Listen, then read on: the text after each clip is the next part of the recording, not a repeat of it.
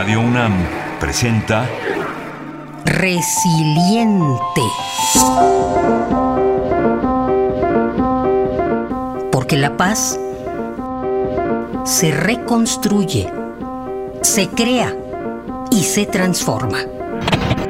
Resiliente, resiliente, resiliente.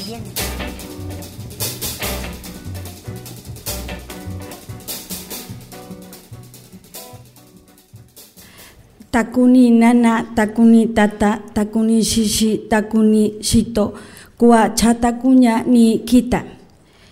Tatsabini. Las piernas bien firmes sobre el suelo, la cabeza erguida, digna, la mente fría y el corazón ardiente. El 27 de abril de 2016 se cumplieron seis años del asesinato de la defensora oaxaqueña de origen mixteco, Alberta Cariño Trujillo, conocida en la región como Betty Cariño. En este ataque también muere el observador internacional de derechos humanos de origen finlandés, Giri Yakola. Betty Cariño era directora de Cactus, organización especializada en educación popular y los derechos de los pueblos indígenas. Betty Cariño y Giri Yacola formaban parte de una caravana de ayuda humanitaria cuando fueron interceptados por paramilitares en el paraje La Sabana, en la región Triqui de San Juan, Copala, Oaxaca. Luego de largas audiencias y un intenso proceso de defensoría jurídica, estos crímenes permanecen impunes. Siguen vigentes los legítimos anhelos de justicia social de la Revolución Mexicana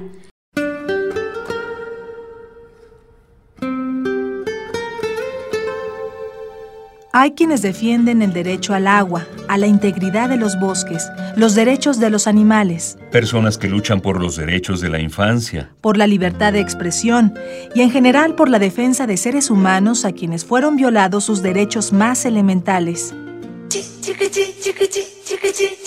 Defender derechos humanos en México, una labor de riesgo.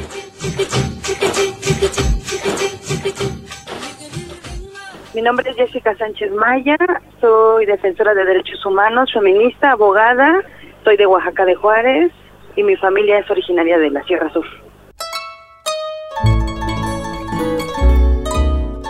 Yo crecí en un espacio comunitario, en la crianza en el campo, con los abuelos, con los hermanos, ¿no? En todo lo que implica el crecimiento de una persona que que vive en contextos comunitarios, ¿no? Estar cerca del agua, de los campos, de la convivencia familiar, de la escuela muy cercana a la casa, ¿no? De ambientes bastante sanos, por así llamarles, ¿no?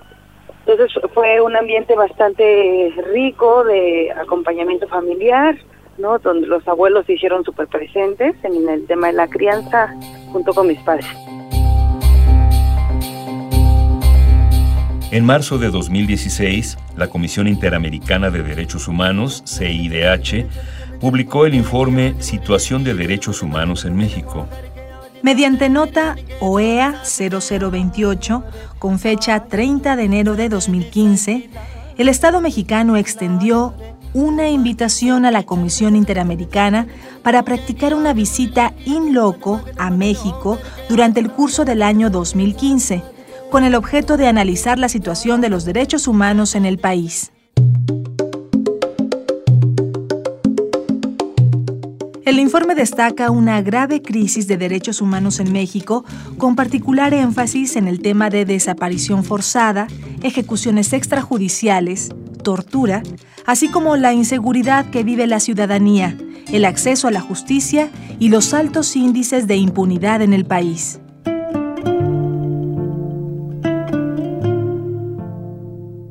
Este documento incluye la situación de quienes defienden derechos humanos en México.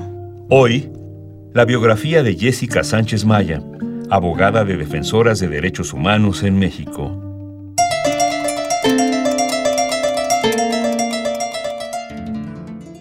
Creo que el momento más crítico fue darme cuenta que estudié algo que no existe, ¿no? O sea, yo estudié derecho y entonces se supone que partes del tema de una constitución, códigos, leyes que se tienen que cumplir y cuya aplicación es obligatoria y renunciable y resulta que en el transcurso del de ir como adentrándote en el espacio del litigio, te das cuenta que hay una serie de violaciones a la Constitución, que inventan delitos contra luchadores sociales, donde hay ejecuciones de líderes indígenas, de pueblos indígenas, violencia contra las mujeres.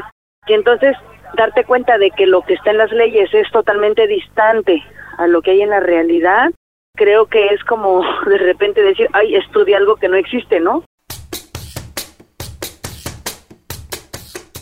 Y entonces día a día el estar diciendo que se cumpla, que se aplique la ley, que no haya impunidad, son como de los desafíos mayores, porque el síntoma de impunidad que tiene México, pues hace que la exigencia de cumplir las leyes sea como algo antisistémico. Y entonces tienes que enfrentar una serie de riesgos, amenazas, hostigamientos, por pedir que se cumpla la ley, por pedir que se respeten los derechos humanos.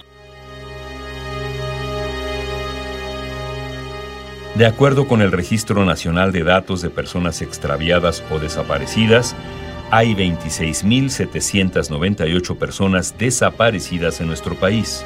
Expertos en el tema indican que México atraviesa por una crisis de derechos humanos y hay evidencia para asegurar que la desaparición forzada es generalizada en México. Otro tema es la impunidad.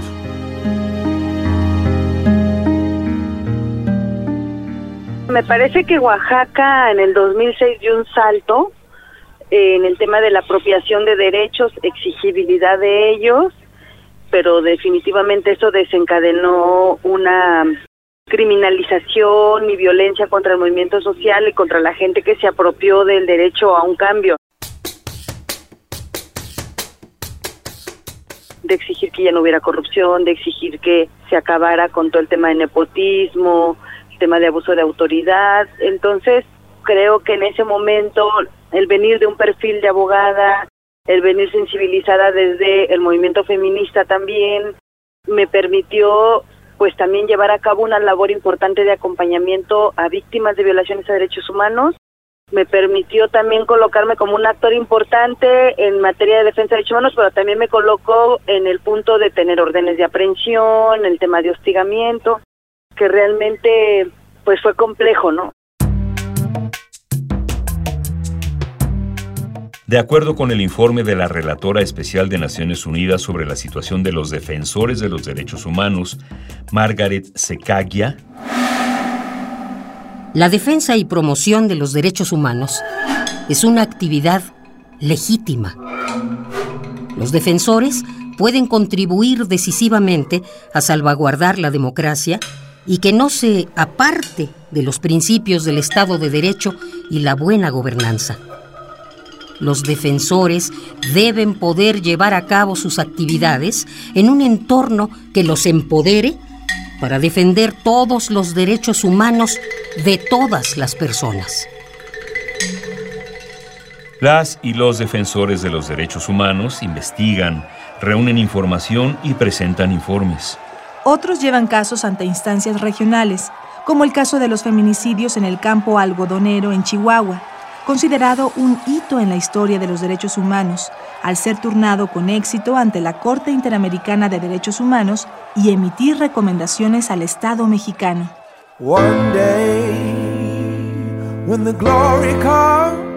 Otra manera de defender derechos humanos es realizar estrategias para que los informes lleguen a la opinión pública.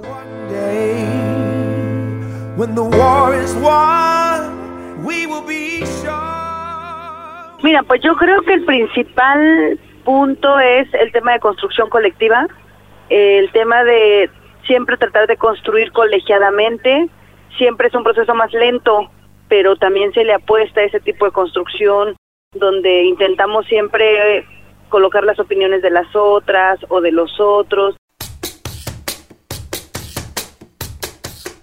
reconocer que habrá cosas que podamos llevar a consenso y otras que no, que también pasan en los tejidos comunitarios, ¿no? Todo el tema de la solidaridad, del tequio, de la ayuda, de cómo reconocer que hay dolores, pero que también hay alegrías, ¿no? Toda la cercanía con la tierra, con el maíz, con el agua, todo el tema de caminar conjuntamente con las otras y los otros, son como cosas que te dejan los contextos como Oaxaca, ¿no? México tan cerca del infierno que el arroz se siente y el fuego lo estamos viendo. México, Qué tristeza siente el pueblo. No vivimos aquí, estamos sobreviviendo. La Red Nacional de Defensoras de Derechos Humanos en México nace en 2010 como un espacio para la articulación de defensoras de derechos humanos de distintos estados del país. Esta red trabaja sobre las formas de violencia que se ejercen hacia las defensoras, las condiciones en las que hacen su trabajo y sus necesidades de protección, seguridad y autocuidado. No, no voy a llorar por ti,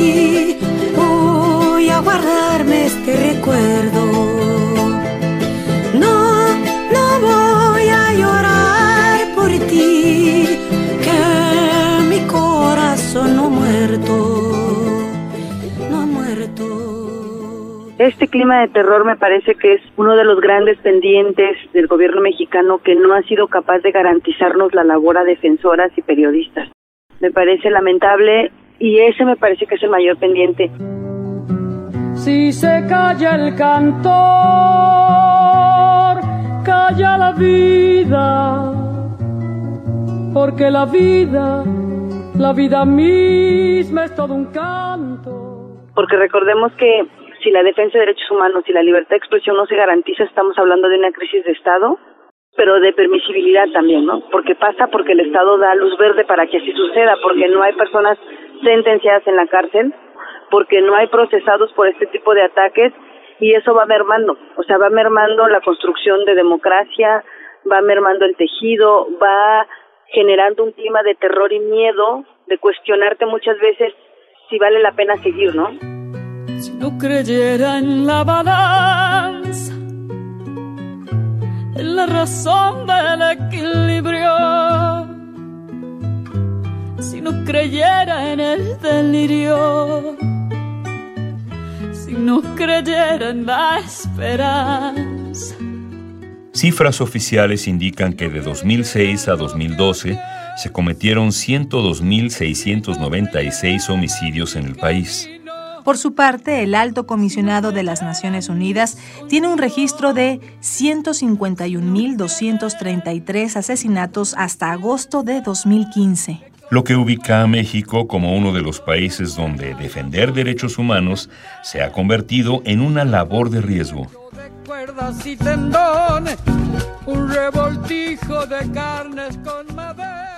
Pero a la vez también dices, la gente sigue luchando por sus derechos que hay que acompañar y estar, ¿no? Porque también somos parte del cambio social como sujetas activas dentro de una sociedad.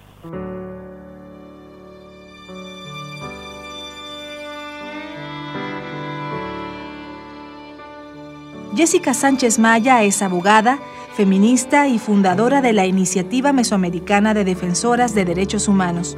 Fue becaria del Centro de Justicia Internacional CEGIL ha sido peticionaria de diversas audiencias temáticas ante la Comisión Interamericana de Derechos Humanos.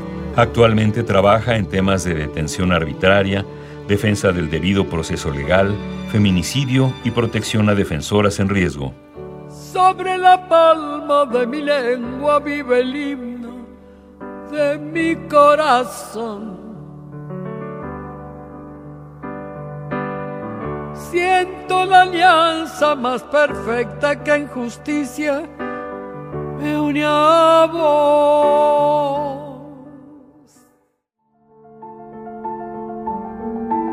Si deseas ponerte en contacto, escribe a resilienteradio.gmail.com o a radio.unam.mx. También visita nuestras redes. En Facebook y Twitter somos Radio UNAM.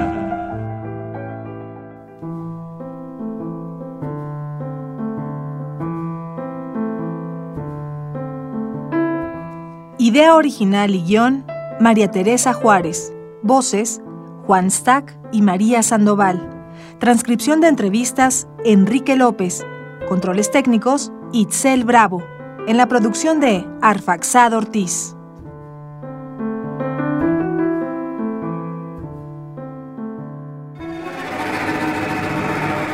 Radio UNAM presentó Resiliente. Porque la paz se reconstruye, se crea y se transforma. resiliente, resiliente, resiliente.